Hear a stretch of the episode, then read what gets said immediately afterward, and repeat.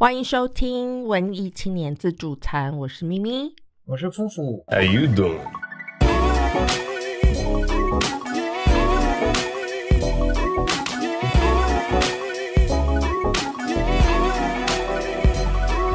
今天呢，是我们呃这一个季的最后一集，然后那个就是我们之后要休息一个呃。嗯，我是想说两个礼拜啦，但是我们比较弹性，好不好？就是不要大家不要逼，就是有可能会比两个礼拜久一点，或者是对，不可能会比较短，反正就是会休息两个礼拜这样。好，那就希望大家也不要因此而弃我们而去。你可以去听一下我们以前的呃其他几集，我觉得我们每一集都有 something very deep 的内容，这样 大家可以去听听看。虽然以前的录音品质可能比较不好，但是也请大家就是先不要嫌弃，好吗？好的，那这个这一阵子呢，因为就是圣诞节的关系，其实我在。我在欧洲其实蛮忙的，因为这边的圣诞节就大概是跟台湾过年差不多，然后所以我在这边呢就呃拜访了很多就是我现在的亲友这样子，然后呃我们最近就是这这个年纪，因为我我也是中年人了，然后我们的长辈们大概都是六十七十岁左右，所以他们就正在面临一个。呃，就是觉得自己老啊，然后呃，觉得自己病啊，这样子的一个阶段，所以每次去拜访他们，就会听他们很多抱怨，就是比如说自己哪里身体不好啊，然后邻居的谁谁谁生病啦，或者是哪个朋友又死掉了、什么什么的这样。然后每次听都会觉得，嗯、这些事情感觉就是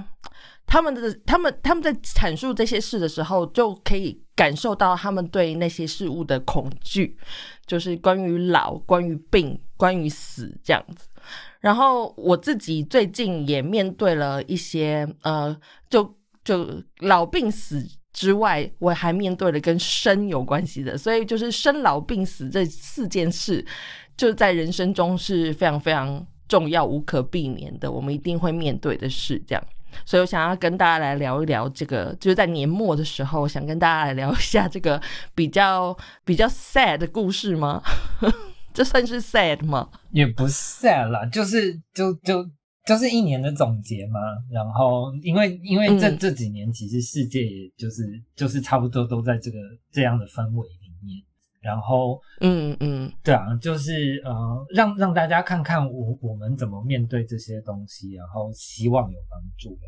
嗯，因为其实我们也我自己也还在学习，就是就算面对再多，就我觉得年纪越大，您面对这些事情就会更频繁。但是我觉得我还自己都还在学习，要怎么去代谢，怎么去去面对这些呃生老病死。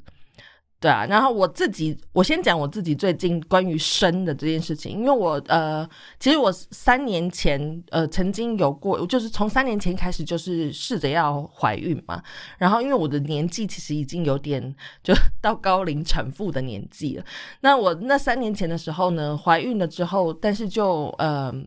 流产了，就是那个呃呃胚胎不是很健康的胚胎，所以就自然代谢掉流产了这样子。然后呢，三年三年以来，我也没有停止尝试过要怎么样怀孕，但是都没有下文。然后就是呃。听了很多偏方啊，然后也去求神拜佛啊，就是我我父母那一代的人，他们就信这个嘛，所以我每次呃回台湾的时候，他们就带我去拜拜啊什么的，然后就说什么啊，你有曾经流产过，所以可能是有阴灵缠身什么鬼的那种，就他们都是就是会带我去庙里面拜，可是从来没有一个人说啊，你应该去妇产科检查看看，就是。看是是怎么样这样子，然后我就是到今年就觉得啊，再这样拖下去真的不是办法了，因为我都要真的都要四十了，然后我才想说好，那我就去医院检查看看到底是发生什么事情这样子，所以我就去了医院检查，然后检查以后就发现了。呃，我真的身体状况有问题，就可能荷尔蒙啊，或者是什么的。那我当然是经过了很多很多检查，然后那个检查，夫妇我形容给夫妇听的时候，你说那个是什么东西？medical sex，medical sex，因为医生很帅。对，实习医生，其实因为我去的那间医院算是那个呃，就是就是教学医院，所以我每次去的时候呢，都是有很多呃医生、实习医生跟那个主治医师，就是会有一群人这样子在那边。帮我做检查，那当然很多人会问我说，就是呃，这是实习医生，就是这么多医生这样子把你当成一个研究品，你不会觉得很不舒服吗？其实我觉得大家真的不要，就是实习医生没有实习医生要怎么有真正的医生呢？就是他们要更有更有呃要有更多 experience，他们才可以变成一个更好的医生嘛。所以我觉得大家不要排斥这件事情。那我去的时候，当然就是。呃，一去的时候，医生就有跟我讲说，哦，我们会有实习医生在旁边这样子。然后我的实习医生呢，呃，我的怎么说？这算是对我的医生是实习医生，然后那个主治医生算是他的老师，所以主治医生会在旁边就是教教导他们这样子。那我的对我的那个实习医生呢，就是感觉是 senior，就是呃学长了，就是已经快要变成。已经快要出道了那种，所以他他就是感觉也很有经验，然后重点是他长得很好看、很漂亮这样子。那所以我每次去跟他对话，我都会觉得哇，如沐春风。对，但是没有没有过多想象，因为这个，因为其实我不知道大家有没有。呃，男性朋友的话可能比较少有这样子的经验，除非你有去做过泌尿科检查。但是女性的朋友的话，多多少少应该都会有这个经验。你要躺在那个检查台上面，然后你要把双脚打开，然后就会有人，呃，就医生会检查，可能会拿出一些就是比较冰冷的医疗器具，会放进你的阴部里面。其实那个不是一个很舒服的。经验，所以我觉得，就算那个医生再帅，我觉得我都没有办法有任何邪念，你知道，就是没在那个当下，你根本就没有办法想任何其他事情，你只觉得很紧张，然后很冰冷。那我觉得荷兰他们的医医术，虽然他们的医术不像台湾这么，嗯，怎么说？因为台湾的医生们经验比较多，台湾。的病人，他们面对的病人比较多，所以他们呃去执行这些事情的时候的经验比较多，所以其实台湾的医生可以说是医术比较高。然后在荷兰的话，他们其实没有这么多经验，因为他们的病人。不像台湾这样子，你可以就是随时随随地，你想要去医院，你就可以预约到医生。所以他们的那个医生跟病人的关系比较不一样。然后呃，但是他们有怎么说？他们的医生就是比较是，他们有几乎每一个医生，不管是什么科，他们都有受过一些心理的教育，所以他们在对待病人的时候，他们可以用很。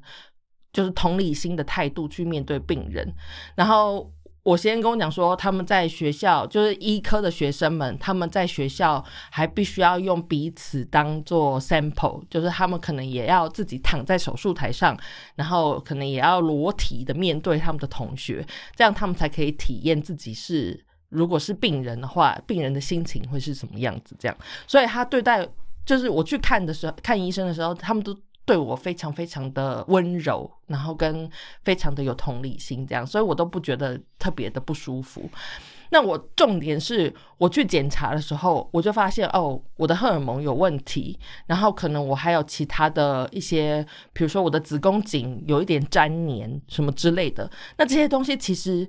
我在没有去检查之前，我的身体并不会有特别的反应。就是我自己感受不到，如果我没有去检查的话，我永远不会知道。然后我就是硬在那边吃一些维他命啊，或者是去试一些偏方啊。然后我觉得那些东西都没有用啊。那如果说我没有去检查的话，我可能一辈子都不知道。然后就是在这边就是做一些没有意义的努力。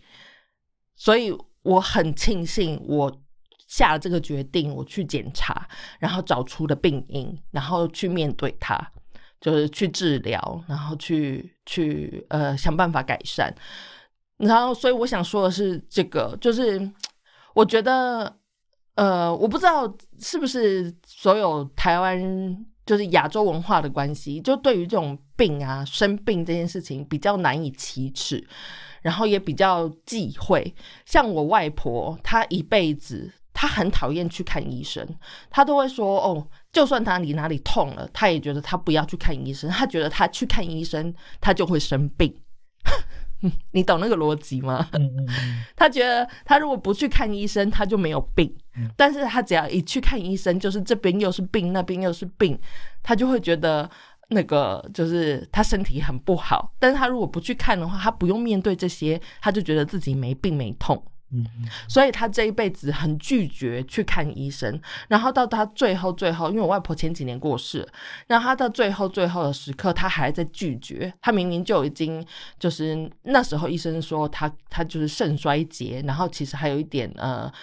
癌症，不知道是什么癌，但是他好像是胃癌，但是他因为都没有去检查，所以。就是他整个身体内部其实已经烂光光，但是他不愿面对。那他的年纪也过大，他也没有办法治疗，所以他就是在那个就是所有的机能都衰竭的状态下，然后就过世这样子。然后在他去医院的，就是在他临终前去医院的那个时刻，他也这样说，他就说他觉得他不能去医院，他一去的话，他就会就他就回不来了，他是这样跟我们讲的。虽然他真的就回不来了，但是我觉得那个，嗯，就是那个逃避的心态，好像你不要去面对这件事情就不会发生。我觉得我不知道是怎么怎么说，我觉得那个就是像鸵鸟一样啊。你只是把自己盖在土里面，不去看而已。没，我我觉得这个有很多那个心理机制上面的问题啦。然后，呃，但是我觉得老人跟年轻人的的角度可能会不太一样。像譬如说老人，他们就是，呃，因为他们就真的老了，然后他们会很怕面对，就是他没有办法处理的东西。好，譬如说，呃，我我外公其实也是因为癌症过世。然后，呃，然后他们其实那个同年龄的人，因为他们就很容易听到谁进了医院，然后就没有出来了，这样子，对啊，所以我觉得那个确实会对他们来说是一个很大的心理压力。然后，尤其是像癌症，就是呃，那那那些年，其实大家对于癌症的尝试不是这么的普及嘛，然后大家就觉得是不治之症。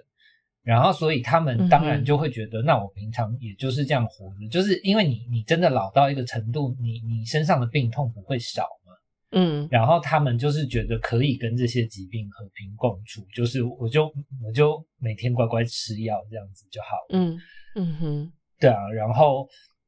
可是他们就会觉得，如果今天去了医院，就是我面对的是一个黑死病，是一个不治之症，那我只是。就是 让自己给超欢，心里更难过。对呀，所以我觉得老人比较是这个心态，但是那个呃，但是一般而言，我觉得确实那呃，我不知道是所有人还是台湾人，就是都会有有一点这样的逃避心态。譬如，我很想讲那个看牙这件事情。嗯嗯嗯，就是我从小到大没有见过，就是。不怕看牙的人，嗯，对。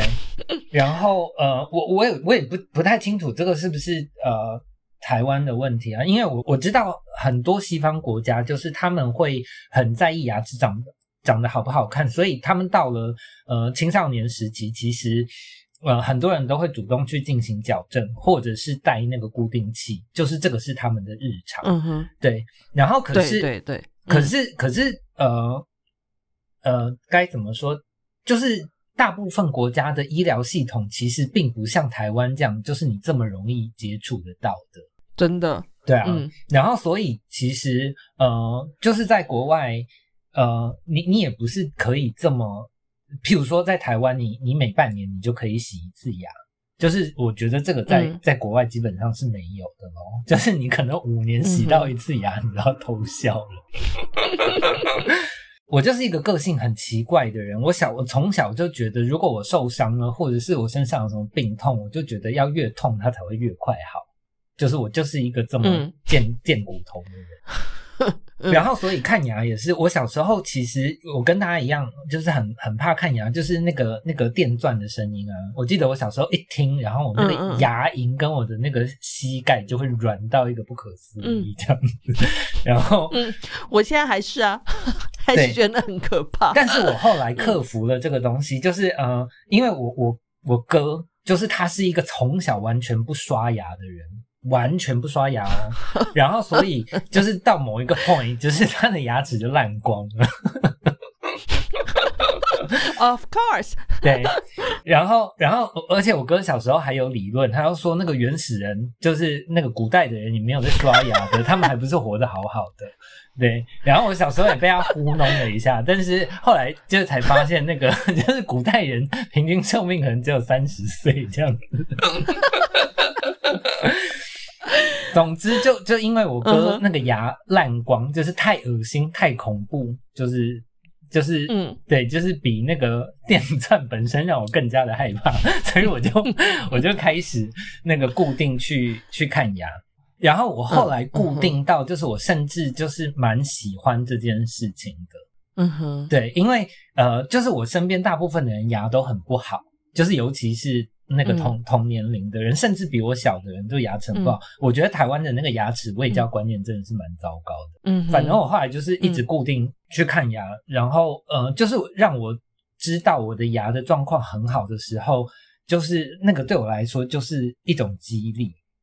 然后，所以我后来就养成了这样的习惯，就是我一定至少半年，就是我可以去洗牙，我就洗牙，然后让他检查一下我的牙有没有什么状况。嗯，我其实也是诶、就是嗯。我觉得我我我是因为我的牙齿不是很，就是我没有矫正，像你刚才说的，很多这边在欧洲的人，他们其实很年轻的时候就会把牙齿都矫正好，嗯、就是会有一口很洁白，然后跟整齐的牙齿。嗯、虽然他们看我的牙齿都会有点惊讶，就是为什么我不做矫正这样。嗯、所以我觉得就是因为我的牙齿不是很整齐，就是有很多虎牙跟崎岖的牙，所以我会很努力的去清洁它。然后我每次去看医生的时候，牙医的时候，牙医都会跟我讲说：“哇，你的牙齿其实保养的不错，这样，那也没有什么蛀牙。”我就会觉得，嗯，真的，我觉得被这样称赞就会觉得特别开心，因为我的牙很难整理，然后我还整理的这么好，就是我就我觉得就就对我来说，这个是一种那个就是。我会感到很骄傲，你知道，就是觉得我我把我的牙齿照顾的很很好，很很呃健康这样子，对，所以我每次去呃就是去检查牙齿的时候，我都会就是我觉得那个算是一种 reward，就是你拿到了这个称赞，你就会觉得嗯不错，所以就下次会会让你更想要去去去检查，去得到这个 reward。我觉得那个是一个很良性的循环，这样。嗯，而且而且我觉得啊，就是那个。就是恐惧就是这样来的，就是你放着，你放久了，嗯、那它自然有问题，那有问题的就变对啊，就会变成越来越大的工程，那当然会痛死你。嗯，然后可是如果你没事就去给他看一看，然后好，譬如说像洗牙也是，就是呃有在洗牙的人就会知道，嗯、就是你你如果你定期有去洗牙，然后你照顾的好，其实是不会痛的。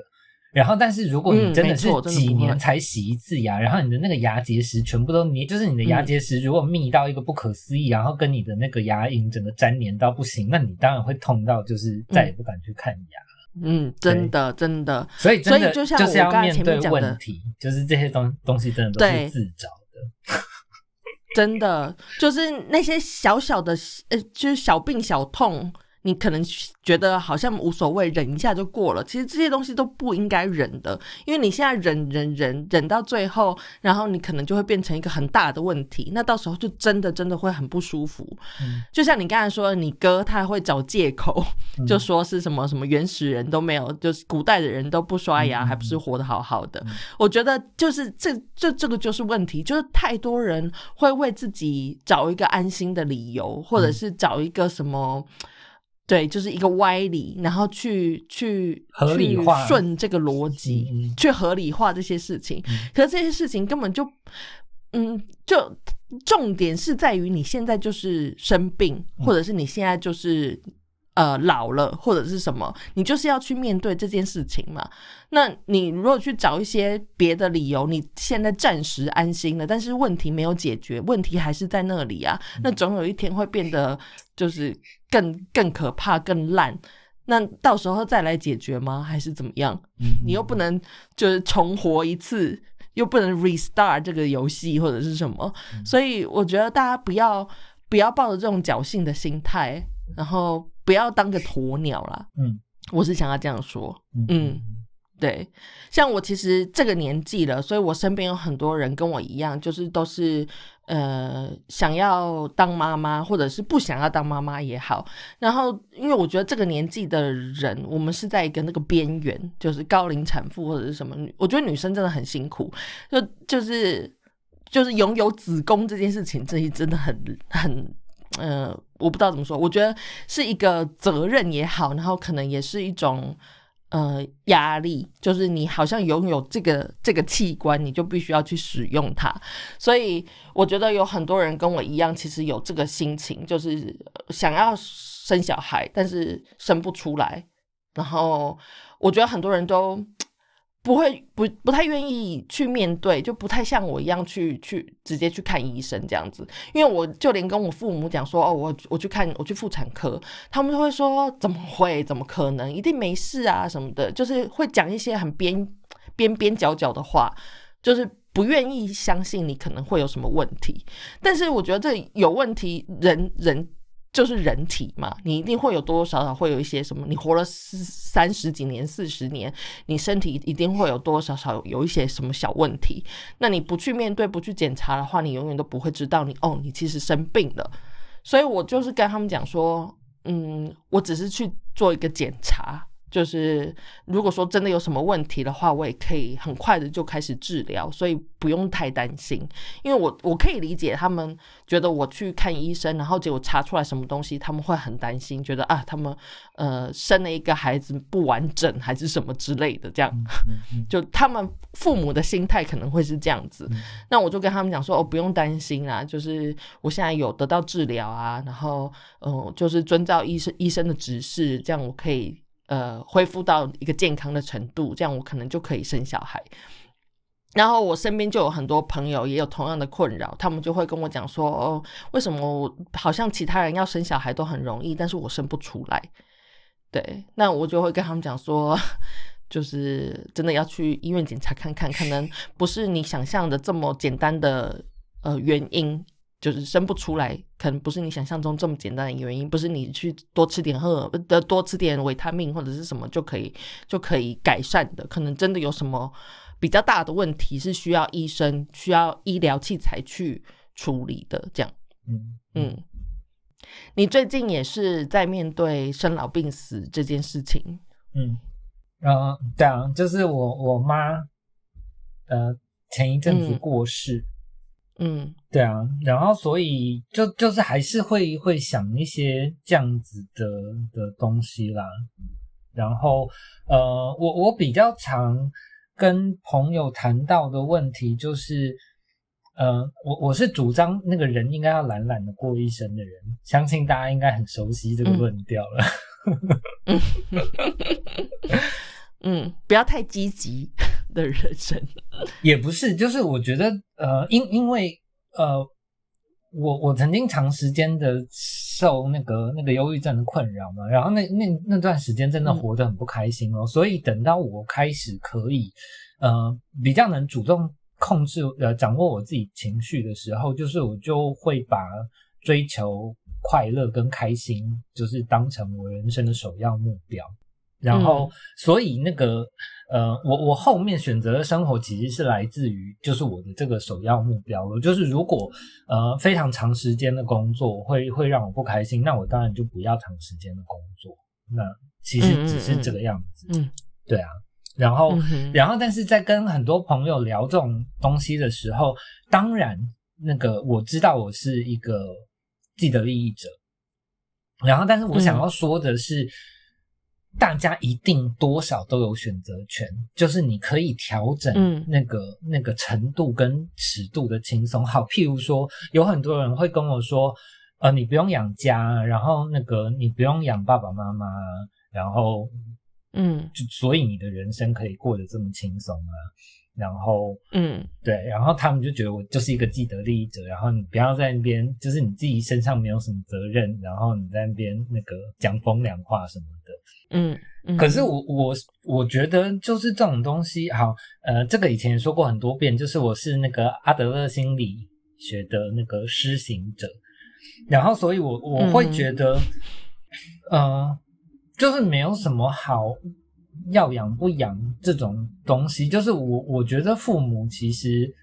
他们的人生也也他们的首要目标也是应该要就是把他们自己照顾好嘛。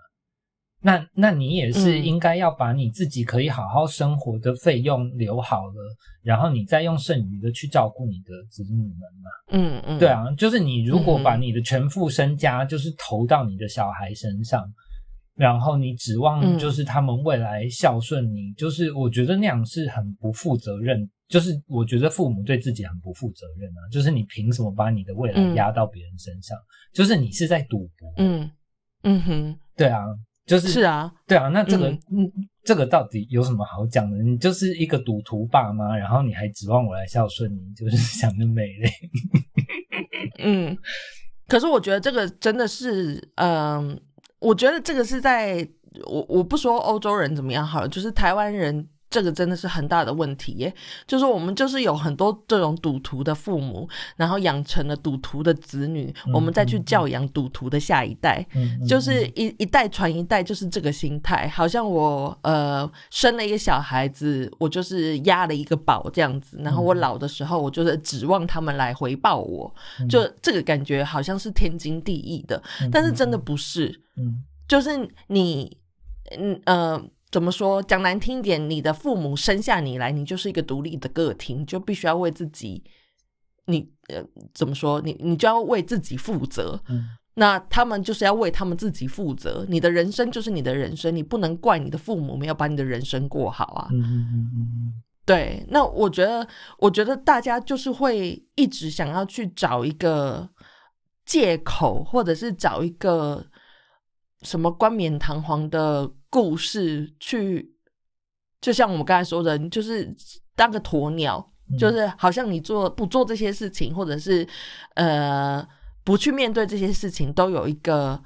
都有一个理由可以可以说，嗯嗯，对，那你就只是骗自己跟骗骗，就是跟骗大家这样而已，这样你也开心吗？对啊，这个这个也是我我记得我以前也有说过，反正我真的很讨厌孔子，很讨厌儒家思想啊。就是嗯，对我来说，孔子跟儒家思想就是我觉得就是那个情勒高手，然后嗯，对一个一个一个充满了情勒的邪教这样子。嗯哼，对啊，比好，譬如说，当然，我我这边是一般论啊，就是如果你真的拥有恶魔般的爸妈，然后或者是你生出了恶魔般的子女，那我没有办法，就是那个那个那个另当别论。我这里还是一般论，就譬如说像孝顺这个东西，然后，嗯呃，我我妈跟我就是因为呃，我们长时间两个人都有呃。各自的那个那个精神疾病，然后跟心理问题，然后所以我们的相处不是很愉快。然后所以中间我为了我自己的健康呢，就是很长一段时间没有跟他见面。然后呃，因为这样做，就是身边当然会有一会有一些那种你不孝顺啊这种这种声音会出现。嗯，然后呃，说实话，就是我有没有挣扎过？当然有。然后，呃，可是这个就是我今天要讲的 key word，就是你，呃，这辈子需要负责的就只有你自己，没有其他人。嗯，所以你要先把你自己顾好。嗯，就是这个才是真的。我真就像，嗯，就就像飞机失事的时候，他们会要求父母就。就是大人们要先戴氧气罩，嗯然后你再去照顾你身边需要帮助的人。嗯，你如果不先照顾好自己，就是你怎么去照顾其他人？嗯嗯嗯，呢？嗯嗯，对啊，我觉我觉得就是就是呃，这个脉络就是这个样子的。然后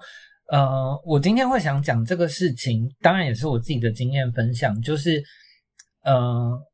亚洲人太爱说孝顺了，然后，然后甚至我觉得亚洲人对孝顺的标准非常之高。那呃，我然后我觉得孝顺在在亚洲文化里面，就是呃，已经变成一个情了嗯的的超级工具。然后我觉得这件事情其实很恐怖，因为。我觉得这个东西其实很容易判断嘛，就那个人跟人的相处是是是很对等的，就是不管他他是爸爸妈妈还是谁，就是你今天跟这个人舒服，跟这个人相处舒服，然后呃他没有跟你他没有给你压力，那你当然就会想要多接近他。那你今相反的，就是你今天如果不想要接近这个人，或者是你你会抗拒跟这个人相处，那一定也有他的原因。嗯，然后所以孝不孝顺这件事情，我觉得不是单向的，是双向的。就是如果你的爸妈对你好，然后让你觉得你应该要孝顺你的你的爸妈，那你自然就会去做啊。然后，所以我觉得这个很大一部分，也就是爸爸妈妈的责任嘛。就是你今天如果养出了真的很不孝的小孩，我觉得 你自己确实应该要检讨一下。是啊，嗯，是啊，对，嗯，就大家有没有觉得 这里越来越像邪教电台？我们不是一直都是一个邪教电台吗？这有什么好澄清的？就是就是我想要跟大家讲的，就是直面啊。对对对，就是大家要搞清楚，就是你的责任到底是什么？你的责任绝对不是你的家人，不是你的爱人。然后，呃，对啊，我觉得谈恋爱也是，就是我我身边很多朋友，就是都会跟我讲那个谈恋爱的事情。然后其实因为已经四十年了，你知道。但是我听这些东西听了大概 大概也也有二十年，然后我真的觉得很烦很烦，就是就像我讲的，就是人跟人之间就是这个样子，你会喜欢相处的人，就一定是那些不给你压力的人，嗯，对，然后嗯。那个，然后但是你们今天谈恋爱的时候，你自己去检视一下你的所作所为，你一天传五十个讯息，这不是压力吗？然后你一天讲两万次“我爱你”，这不是压力吗？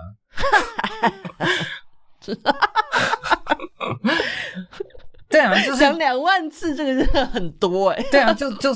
所以，我我说这个道理很简单嘛，你自己就去检视一下，就是你有没有给人家压力。然后，当然，就是我我所说的这个压力，不是你不可以跟这个人讲真话，或者是呃，你不可以因为为了他好，然后跟他说他应该怎么样。就是我觉得好，呃，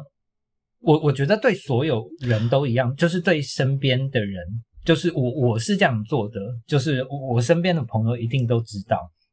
就是我真的不是要讲难听话，我就是有什么说什么，对，然后。然后就像就像那个呃，好，我有朋友也有问我过，就是我觉得很无聊，就是那个他呃，圣诞节很想要什么东西，然后他就说，你觉得我可不可以就是跟我男朋友说这个东西？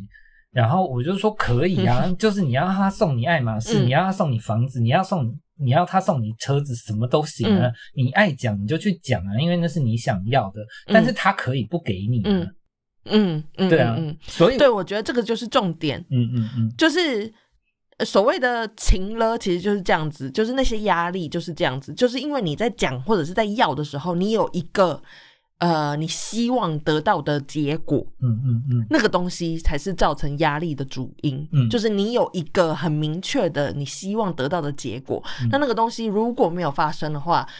就是你就会失望，就会崩溃，所以那个东西是，就是你你这个很明确的要求跟你的那个东西，在你讲出这些话的时候，就会造成一个情勒的压力。嗯嗯嗯，就是听的人也会感受得到，就算你没有把那个东西很明确的讲出来，那我觉得就像夫妇说，如果说你想要什么礼物，你就直截了当的讲，那别人拒绝你的时候，你也要知道，就是嗯。怎么说？不是你你想要就会有的嘛？就这个世界就是这样子啊。对啊，所以你要去接受这个事实。就不要。嗯，我觉得那个是情乐的由来，就是这个，就是你一定要得到那个东西，那你当然得不到的时候，就会搞得两边都有很大的压力呀。对啊，我我觉得这个尤其是亚洲人很很常有这个问题，就是预设立场。嗯。对啊，就是我我我真的觉得，嗯，不管是呃呃对对爸爸妈妈，或者是对自己小孩，然后对对朋友、对恋人，我觉得都是一样啊。就是你什么都可以说，你可以跟他讲说，呃，好，他有你不喜欢的地方，好，譬如说抽烟，好了，你的另外一半抽烟，嗯，你你可以跟他讲说你不喜欢他抽烟，然后但是他要不要戒烟是他的事，不干你的事。嗯，然后但是对，也不是说你他如果不戒烟，对，也不是说你我的你就是这样，必须要无止境的忍耐哦，就是你也是有选择权的。对就如果这个人不戒烟，你就是觉得很臭，你就是觉得他会早死，你就是觉得他以后会肺嗯癌，然后你要花钱养他，那你也可以选择离开，没错，真的就是这个样子而已。对就是大家都是有选择的。对啊，就是那个，呃，我觉得大家很很很常就是假装为别人好，然后呃，嗯。而呃剥夺人家的选择权，我觉得这样是嗯，很不符合人性，然后、呃就很不道德的一件事情。嗯嗯。没错，真的是这样子。我真的觉得在，我就很庆幸我的我的另一半是呃不是亚洲人，嗯 就是他没有受过这个那个儒家思想的荼毒，嗯所以他其实是非常非常直接的。然后我觉得我一开始的时候也受到很大的文化冲击，就是他会直接跟我说他不喜欢我做的什么什么事情，嗯。然后或者是不喜欢他，甚至有就是抱怨过我的牙齿，他觉得我的牙齿很不整齐，然后他觉得为什么我不去做矫正。这样，而且他是很直截了当，在我们还在 dating 的时候，他就这样跟我讲，然后我那时候觉得很文化冲击，想说，嘿。嗯就怎怎怎么会有人就是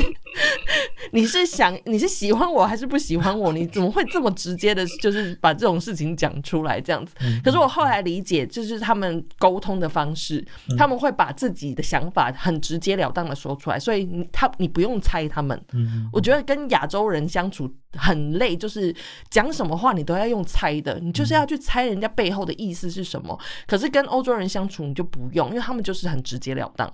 你不用去猜他这个话背后的意思是什么，因为他说出来就是那个意思。嗯 然后，所以我我我也可以有选择权。我那时候我就告诉他说，我就是不想要去做矫正，我觉得那个很很可怕。我觉得这个就是我的牙齿就是不整齐这件事情，并没有妨碍到我的生活。然后我其实还很喜欢，因为我很喜欢我的虎牙。嗯所以我就跟他讲说，我是不可能会去矫正的，我就是喜欢这个样子嗯。然后他他他就选择接受啦，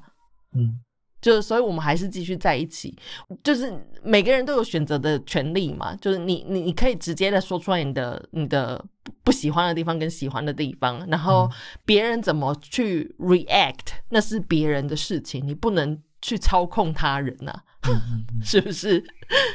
对啊，所以你你也要有心理准备，就是你可能得到的答案并不是你想要的那个答案，然后你要去接受。嗯嗯对我觉得这个，我觉得去接受这件事情，其实是很多人没有办法做到的。嗯像我之前就有，嗯，我忘记我我跟我一个朋友聊什么事情了，嗯，他好像就是很在意别人说他是既得利益者这样子，嗯然后我就跟他讲说，既得利益者其实不是什么。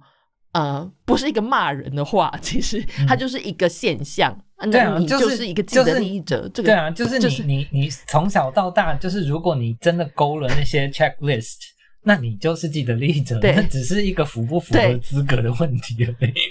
对对对，我就说那不是一个骂人的话，所以我说你并不需要就是在意这件事情。嗯但是他很在意，然后他就说，所以我我做这些事情，如果我被人家说我是既得利益者，我我就是要接受这样子吗？我就说是是，因为它就是一个现象，它不是一个骂人的话，嗯所以你你你除了接受之外，你还能做什么事情吗？然后他就说他觉得他不能接受嗯。被人家说是自己的利益者，然后他就想要去改变别人的想法。可是我觉得这个就是，我觉得很多人其实都是这样子。比如说被人家骂，像我们前几集讲的，就是渣男或渣女这件事情。嗯那你你既然你选择做这些事情，然后你可能被人家骂是渣，那你呃怎么说？你会想要去改变别人的想法，让别人不要叫你渣男渣女，但是你确实做了那些事情啊，嗯嗯是不是？嗯对，就是你不能改变别人怎么说你、怎么看你，但是你可以改变你自己。那如果你真的很不愿意被人家说渣男渣女，那你就去做不是渣男渣女做的事情嘛，嗯嗯嗯，是不是？对啊，我觉得大家就是没有搞清楚，不是去改变，对啊，对，不是去改变别人，是改变你自己。嗯嗯嗯嗯，就通常真的会让大家越来越生气，也是这种嘛。就是你你一心认为自己嗯不是渣男，然后但是尽就是做尽了那些渣男做的事情，然后大家就会觉得哇，嗯你这个人真是疯病的不轻。对，就是觉得你这干嘛死不认错什么的。那别人要怎么说你，那是别人的事啊。那你自己看你自己，如果你真的也就是觉得自己怎么会这么渣，那你看不顺眼自己了，那你就想办法去改变嘛，而不是去改变他人对你的看法。我觉得这个真的很 ridiculous，、就是你怎么会想想着要去改变他人对你的看法？我觉得这个没有办法。嗯，你呃，我我讲到这个渣男渣女，就是在那个 前一阵子王先生跟李小姐的事情落幕之后呢，就出好莱坞就出了一篇新闻，就是那个 James Franco，呃，因为他。大概在四年前还是五年前，他也是被大家说是呃，就性成瘾啊，什么什么的，就是一个渣男什么的。然后他就淡出了演艺圈，他就消失了。然后在那个前一阵子，就是大概上个礼拜吧，就出了一篇那个访问，就是他四年后就是接受了一间杂志的访问，然后他就在讲他这四年间他的心态的调整。然后我觉得他真的是，因为他就说他他他。发生这些事情以后，他众叛亲离，他连他最好的朋友 Seth Rogen 都离他而去，这样子。然后他就觉得，到底是我做错了什么事情？他他认真的去想他自己出了什么问题，然后他就发现，他其实这些问题都是跟他的那个精神状况有关系。他其实就是心里有一点疾病这样子，所以他就努力的去调整他的生活，然后去改善他的这些。就是所谓的渣的行为这样子，然后他现在就跟了一个他呃一个女朋友已经交往了大概四年多，然后两两个人感情很稳定。他就是跟那个杂志社讲说他这几年来的心情，然后他也没有想着要去改变舆论，他就是消失，然后去改变他自己。那我觉得这个这个新闻我那时候看到，想说哇，这个人真的是。我觉得他如果再出现，就是我觉得他就是就是一个嗯认认真真的在过自己生活的人，我就会很欣赏这样子的人。对，嗯就是反观我们那个王先生，就是他还没有意识到，就是可能自己有什么问题，这样子没有去好好的对面面对自己。嗯我觉得这个 James Franco 真的很了不起，这样。嗯，没有啊，但是呃，我嗯我觉得这个还是要说，就是如果你你你有办法意识到自己呃有问题，然后或者是你你肯花时间去做这些事情，那个其实是很难的事情，对。嗯，然后，所以如果他做到了，那那那是非常棒的事。如果你还没有做到，那那你就继续加油。我觉得只是这个样子而已。然后，就像刚刚讲的那个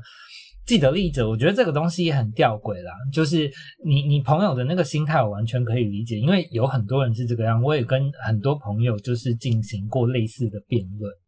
那嗯。因为既得利益者这个东西很尴尬嘛，我觉得这个是比较近期才有的事情，也跟就是我们的社会越来越越资本化，就是有很大的关系。那呃，嗯大家会觉得既得利益者就是呃，你你就是呃享受了各种优势的人嘛，可能你有钱啊，或者是什么东西，可是因为这个东西很好比较，就是他们大可以嗯。就是找那个就是比自己更高级的，更有钱的人，对，然后他就会觉得我不有钱啊，然后我不什么啊，然后，但是我觉得 重点就是这个嘛，就是你你要你要感受一下，就是呃，这个世界上有多少人过着不如你的生活，嗯。对啊，然后我我觉得主要是这样子的心态，然后、呃那个既得利益者只是让你知道，就是其实你已经呃享有蛮多的资源了，就只是这样子嗯而已。嗯对不是说那个、呃呃，就是既得利益者这个东西，就是只是跟你讲说，呃，这个大恩小传的那个开头也有写，就是呃，嗯我跟你讲你是既得利益者，只是希望你不要轻易的去批判那些不如你的人。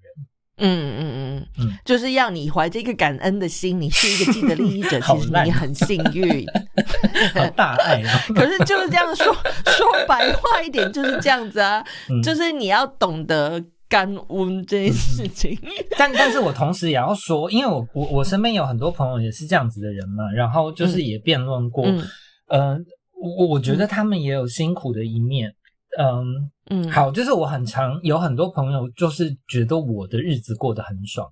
嗯然后呃，他们可能心里会觉得有一点不平啊，或者是什么东西这样子。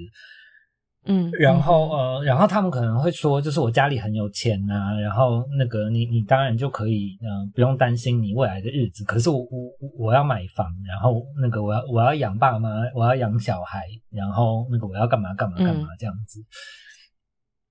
对，然后呃，就是我我家有钱是有钱，可是我这个就是我我刚刚讲的那那个同样的东西，就是我家有钱不代表我有钱。嗯，然后，所以嗯我觉得很多人会有这个问题，就是你今天孝顺你爸妈，是你真的在孝顺他们，还是你是在孝顺他们的财产？嗯嗯。嗯，是然后我真的觉得就是这样，我们就是要面对事情的本质，去嗯。正视那个东西，而不是去看它的会带来的呃 benefit 或者是什么。那些东西是你那些是赌博，那些不是真正的会会发生的事。嗯嗯，对啊，所以呃，在嗯。很、就是很常跟身边的朋友辩论，就是我我都是呃跟他们讲说，如果你觉得现在生活不开心，那你就去过你嗯开心的生活嘛。你看你你可以尝试啊，怎么样让自己开心一点。嗯好，譬如说我以前也很推荐呃我我认识的呃小朋友，就是年龄资格还符合的，就是我我希望大家可以去打工度假。嗯然后我也得到过很多的 feedback，就是我不行，就是我还有助学贷款，然后那个我们嗯。家很穷，不可能让我这样出去。然后我觉得嗯。就是，呃，大部分的人，如果你没有嗯。看清楚你你自己真正的责任是什么东西，然后或者是你真正嗯。要追求的是什么东西，或者是呃，嗯。你觉得被绑住你，就是真正绑住你的是什么东西，那你就会有嗯。呃说不完的理由跟找不完的借口。嗯，对，嗯然后，但是我觉得到嗯头来，这些东西都是你自己给你自己的。如果你今天觉得你不孝顺你爸妈，你以后就继承不了遗产。然后你今天如果不花钱养你的小孩，他们老了就不会孝顺你，就会让你孤家寡人一个。然后，嗯对我觉得那个是你你自己的选择。其实你已经做出选择，你嗯过你现在的生活，那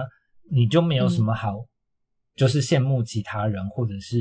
judge 别人的资格，因为你做了你自己的选择。如果你以后不开心，那个是你的问题。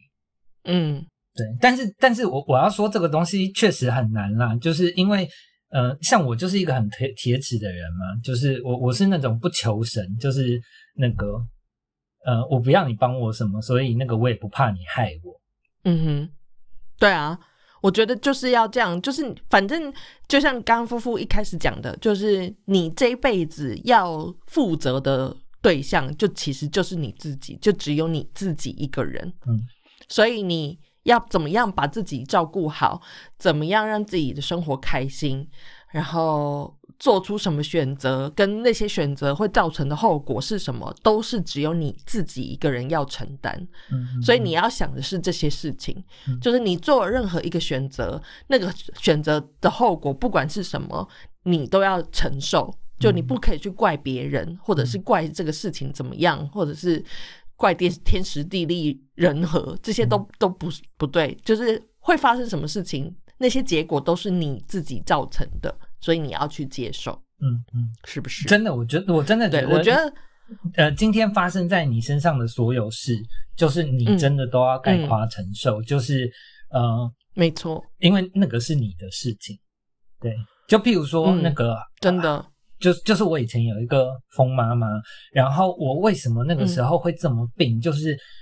因为我觉得我很爱她，我很想要她好起来，然后所以我就会嗯。那个一直冲进去那个那个危险区域，你知道吗？就是他们是嗯疯的，嗯他们不知道他们在伤害人，然后但是你嗯那个时候知道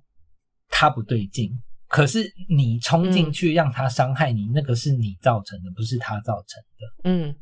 对，真的。然后我现在也因为我我曾经照顾过夫妇，所以我可以跟大家说真的，我我觉得我以前就是保持着这种我是一个救世主的心态，在跟我身边的人。呃交往，嗯嗯嗯，所以我就会抱持的这种，就是我要去拯救你，我看你很辛苦，我想要去帮你的心态去帮你。嗯那当然，我那时候的心态也不是纯粹就是哦，我就是一个大好人，我就是要去帮你，我就是希望我可以帮你好起来之后，然后你可能会感谢我，然后会更爱我或者是什么之类的。我觉得我有那个。呃，想要得到回馈的心，那我觉得这个也是就是人之常情，你就是付出了，当然都会想要得到回馈嘛。但是这个东西就会造成很就彼此很很很呃呃怎么讲，很就是很大的压力，对对对，对。对对对对对，所以真的，你不要去想着你要当个救世主，你不可能，你唯一可以救世的就是你自己，好不好？没有想着你自己，这个就像咪咪刚刚说的那个带氧气罩的问题嘛，就是那个你今嗯。天你先带了氧气罩，你能确认你自己可以活着，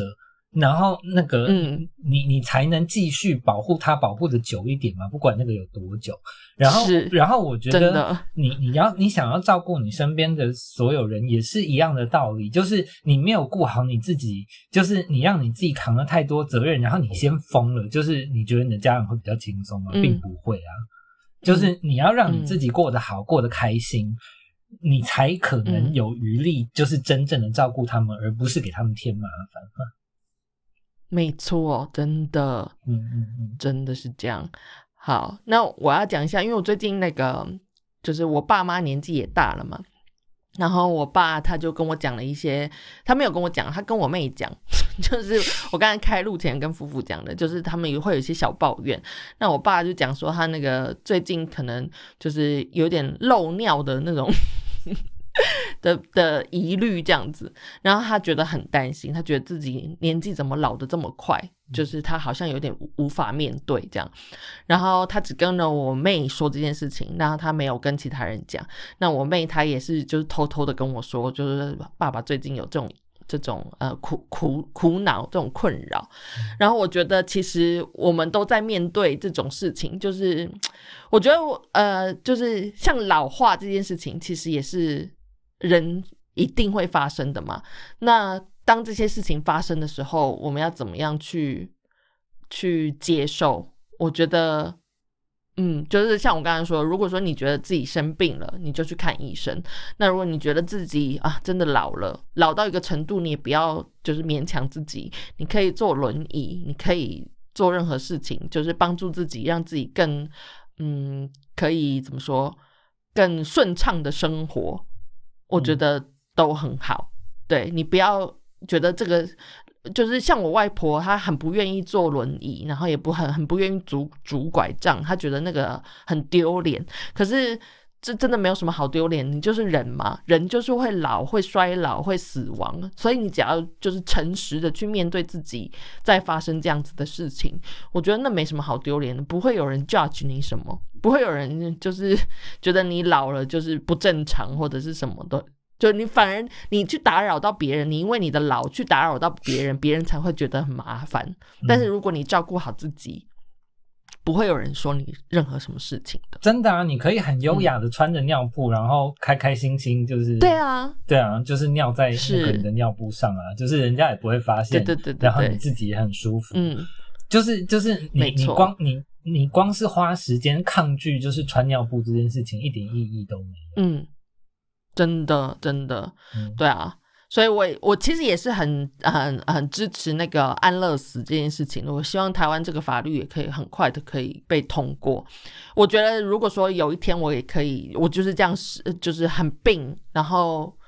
很痛苦，我希望我有一个选择，可以让我自己更有尊严的死去，然后不要麻烦到其他人。嗯就我照顾好我自己的死亡，我连自己的死亡我都自己照顾好了，我觉得这个是非常非常棒的一个 一个呃法律这样子，所以我希望这个对在台湾也可以发生这样子的事。最最近其实呃，这这个算是嗯呃一个活动啊，大家可以去去 Google 一下，我忘记叫那个生前遗嘱还是什么东西的。然后他是希望大家可以尽早开始做这些东西，然后呃、嗯里面有很多、那个规划，里对里面有很多规划的细节，然后呃嗯但是就是呃那个其实很像是一个。呃 meditation 的疗程，就是你可以经由，就是你立这个遗嘱的过程，就是去筛检，就是你你人生中觉得最重要的事情是到底是什么？嗯，对，然后。嗯，我我觉我觉得这个东西其实其实很重要咯。然后呃，但是我觉得很多人就是没有搞清楚这个，就是呃，像呃很多朋友也会跟我呃争执买房的事情。嗯，我我觉得很多人其实你你没有没有想清楚，就是你到底为什么要买房。然后就像我们刚刚讲的，如果你今天买房就是为了留给下一代，那就是大可不必。对，然后尤其尤其是在台湾，就是你今天你你少说你要花个二十年，然后甚至是三十年，然后嗯去去买一个房子，然后你为了这一个房子，然后你要过那个二十三十年，你自己觉得不是很开心的生活，就是嗯对啊，我觉得就是大家可以去想想这个东西到到底值不值得。这个世界上其实大部分国家的。房价都比台湾便宜，嗯，对，就就连日本哦，就是比我们是比我们先进的国家，然后但是他们的房价其实也比我们低很多，除了东京之外啦。嗯哼，对啊，然后我觉得就是嗯，我希望大家去，就是如果你真的做这些想做这些事情，想买房啊什么东西的，就是我觉得大家可以去多了解一下台湾的房价到底合不合理，然后跟你你到底。承不承受得起这么这么这么庞大的压力，再去做这个决定？因为这个是你自己的责任，你不可以因为你买房，你为了你的小孩好，然后你发疯了，就是扛不住这个压力发疯了，然后就就就呃把这些包都丢怪小孩。对对对对对，我都是为了你们啊，我都是为了你们，我才会疯成这样。对，你知道那个房贷有多难扛？这句话。很常听到呢。对，我吃了二十年的泡面，你们在干嘛？什么之类的？没错，就是就是为自己就好，你不要去想这些，就是其他人的事。所以我觉得接下来也是啦，就是那个眼看着二零二二就要来了，然后那个二零二二看起来就是也不会是那个。太太像那个我们美好过去的一年，然后，嗯，对啊，就是我我希望大家有心理准备，然后知道那个，呃，你你是有选择的，就是我相信在台湾的大家都可以都可以感受得到，就是，嗯嗯，你爱戴口罩，你不戴口罩，或者是你口罩有戴好没有戴好，然后装个样子什么的，那个其实是你自己的选择。对，嗯，然后但是呃，所有的选择都有都会有相应的后果，后果，对对对，会来。然后这些东西，这些东西到头来还是会让你自己负责任的。没错，嗯，是的。现在就是要来一个延伸阅读了，已经就时间差不多了呢。大家会觉得这一集很就是 听得很累吗？很多大道理，没有，所以我们那个之后要放假嘛，就是大家可以把这一集就是拆成那个一个月听。哎，你这样默默的说，我们现在放到四个礼拜假是吗？我个人是希望的，因为就是有很多很麻烦的事情要处理。哎，好啦，你要先延伸阅读吗？我我其实没有哎。OK，那我其实也就只有一个。我最近看了那个，就是那个 N 电视台，我们一直不愿意说人家的那个名字的那个频道。然后他最近有一部呃电影在圣平安夜上映的，我觉得在这个时候上映真的是非常好。然后呃片名叫做《千万别抬头》，然后就是 Don't Look Up。那我觉得这一部这一部就就连片名我觉得就很很不错，就是在讲。我们今天在讲的这些事情，就是一个正在发生的事情。好，他们是呃一群科学家发现了，就是有陨石要撞击地球，然后他们试着在告诉全世界的人，这个陨石会毁灭地球，会造成生态毁灭，就是整个整个全人类会全人类会被杀掉这样子。然后呃，就是他们很尽力的要告诉大家这件事情，但是不管是政客也好，媒体也好，或者是这个世界上所谓的既得利益者们也好，就没有人要正视这个问题，就是全人类即将要被灭亡这件事情，大家都是在就是。看讨论边边角角的什么可能会得到更多利益啊，或者是政客们就在想说，可能可以借这个灾难得到一些权利啊什么的，但没有人去看我们就是会死掉这件事情。那我觉得整个故事它就是一直在讲这个有多荒谬，然后你仔细去看这个故事，你就会发现你的人生可能也有很多时候是像这个样子。这么荒谬，就是你选择不去看那些正在发生的事情，然后去做一些很无意义的边边角角的事。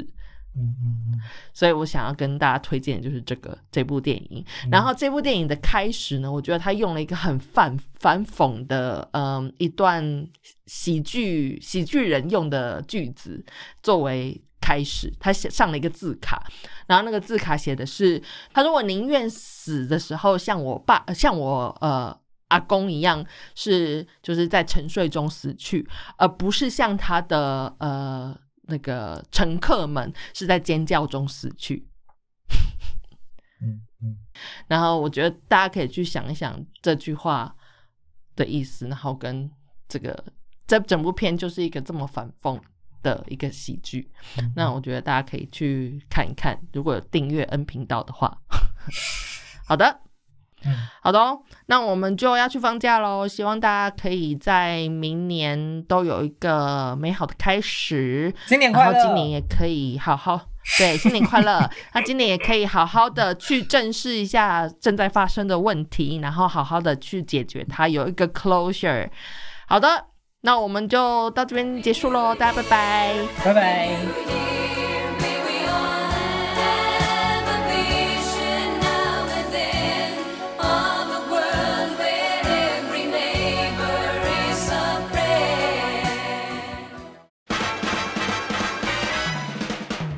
我讲完了。